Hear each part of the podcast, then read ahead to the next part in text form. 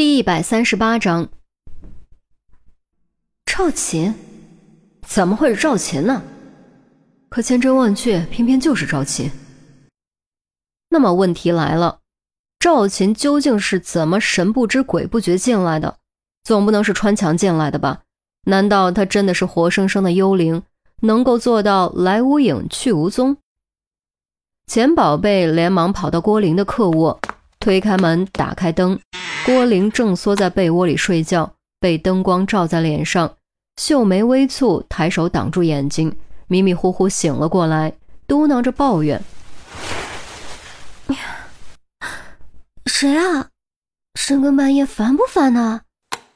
钱宝贝无奈，关掉灯，回到主卧，耸肩道：“郭玲在睡觉。”这时，陆明的手机响了，是韩淼来的电话。连忙接通，按下扬声器，还没发问，韩苗紧张的声音就传了出来：“陆队，我真的没看到他是怎么进来的，我没打瞌睡，也没偷懒，更没有离开过，我真的没看到。”你把录像往回倒着看，看能不能发现什么。陆明说完，挂断电话，脸色变得异常阴沉，其余人的脸色也都不太好看，因为结果与预料相差甚远。白天在卫生间分析完洗脸池防臭装置与幽灵子弹的关系后，得出了子弹是被事先放进去的结论。暂不考虑案发前什么人来过，案发后房间里只有侯世平、钱宝贝、杜斌、郭玲和秦小小五个人。钱宝贝和杜斌可以直接排除，侯世平也不可能自己害自己，所以子弹只可能是郭玲或者秦小小放进去的。另一方面，同住一个屋檐下，郭玲和秦小小都能够对侯世平的一举一动了若指掌，这更加重了两人的嫌疑。其中，郭玲嫌疑最大。第一，黄显涛死的时候，郭玲在现场；侯世平遇袭的时候，郭玲也在现场。这也许是巧合，也许不是。第二，郭玲总是坐在客厅沙发上，那个位置拥有整个房间最佳的观察角度。便于精确掌握侯世平的位置。于是，为了让凶手自己露出马脚，钟离耍了一招引蛇出洞，故意大声说：“再给他一天时间，就能解开所有谜题。”陆明读懂了钟离的用意，故意让钱宝贝和杜斌继续留守，同时悄悄给他们布下任务，让他们以侯世平需要休息、不能再受刺激为由，将秦小小支开，接着将侯世平弄晕藏起来。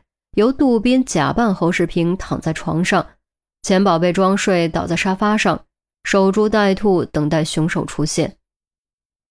如果凶手真的相信了钟离的话，必然会迫切想要在天亮之前杀死侯世平，这样凶手就会忍不住趁夜行动，落入圈套。总而言之，谁偷偷溜进主卧，谁就可能是凶手。杜宾接下来要做的就是诱使对方出击，抓到确凿的证据，让凶手变无可变，束手伏法。只是没想到，凶手玩的居然是美人计，而且子弹居然藏在嘴里，通过接吻的方式直接送进了他的胃里。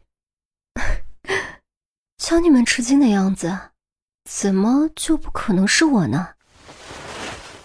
赵琴竟然丝毫没有惧意。更没有下床的意思，钻进被窝，盖好被子，靠在床头，笑眯眯望着众人。你到底是怎么进来的？我为什么要告诉你们？你们不是警察吗？自己去查去猜啊，干嘛来问我？赵琴戏谑的笑着，众人都面有怒色。郑月正要呵斥赵琴几句，却听钟离忽然开口。我知道你是怎么进来的，哼，说说看啊！赵琴用饶有兴致的眼神看向钟离。其实很简单，你只是抓住了所有人注意力转移的空档而已。当时我们都在卫生间讨论案情，分析子弹和防臭下水管的关系，没有人会去分心注意大门。监控那一头，韩淼自然而然也会将注意力集中在卫生间的监控画面上，这就造成了大门无人监视的空档期。恰好我们进来得及，没有关死大门。你就是趁着这个空档，避人耳目，偷偷溜了进来，造成了突然出现的假象。众人闻言恍然大悟，陆明立刻给韩淼打电话，让韩淼查看白天进门后大门的监控画面。韩淼查看后大吃一惊，画面中果然有个穿着睡衣的女人悄悄溜了进来，然后直接钻进了最近的房间。对此，韩淼羞愧不已，连连道歉。当时他的注意力全都集中在卫生间，根本没有注意到这短短几秒钟大门画面中发生了什么。陆明有点郁闷，却没有责怪韩淼，毕竟这是人之常情。还有呢，我是怎么知道你们来了的？又是怎么控制子弹的？你不是说给你一天就能破解所有谜题吗？现在天亮还早着呢，你要是没有想明白，可以到被窝里来，我陪着你一起想。赵琴捉着掀开被子一角。还给钟离抛了个媚眼，切，不要脸！于西低声骂道。对此，钟离根本不为所动，那只是引蛇出洞的借口而已。其实当时在卫生间里，我就已经想明白了一切。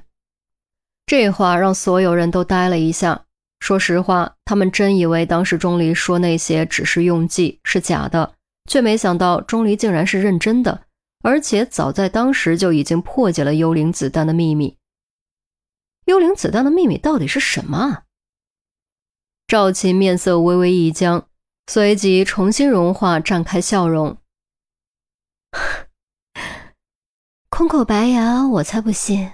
你倒是说说，我到底是怎么做到的？不信我就证明给你看。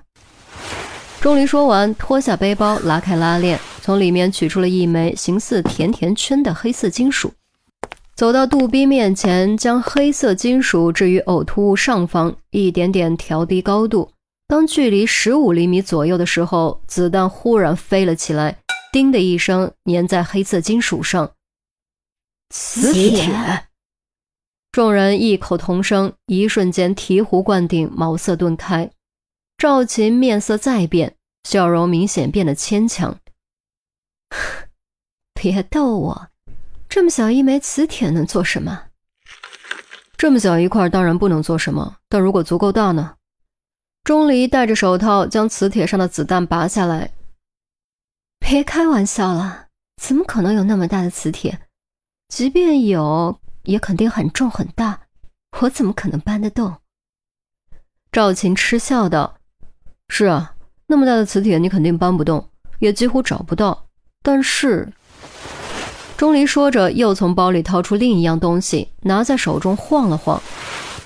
这种呢，这种挺好弄的吧，而且还能拆解，携带搬运很方便。这回赵琴是真的再也笑不出来了，因为钟离手中拿着的赫然是一块电磁铁。